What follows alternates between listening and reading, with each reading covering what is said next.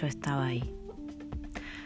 Religiosamente como todos los miércoles a las 5, durante 13 años, en el sillón de Mario. Marito, como le decíamos con mi amiga.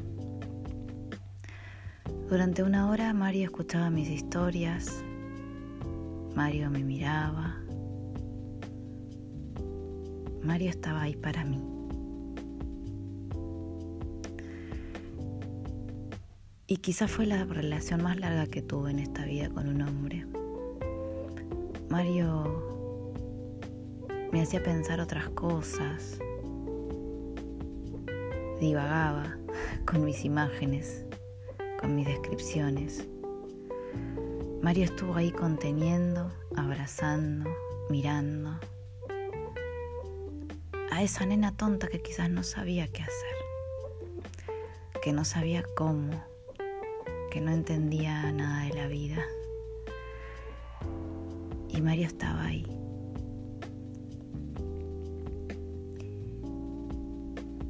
Y el día que Mario dijo, bueno, Perla, me parece que ya es hora de desplegar las alas y de que continúes tu propio viaje. Me sentí como desamparada, sentí como que mi papá me soltaba la mano. Y a la vez yo le decía, pero yo no me veo como vos, no voy a ser la psicoanalista que sos vos.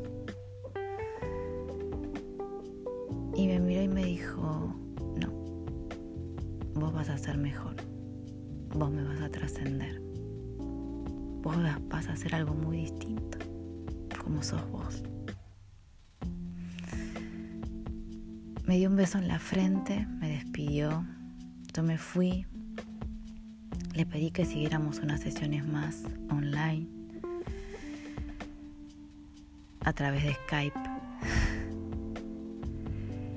Y cada encuentro con Mario, cada vez que yo iba creciendo, esa nena tonta desaparecía y aparecía una mujer. Una mujer que se reía, que abrazaba fuerte, que miraba intenso, que soportaba ver la angustia del otro, que contenía y abrazaba. Y ahí en mi consultorio, en Chajarí, entendí que Mario lo había hecho todo bien.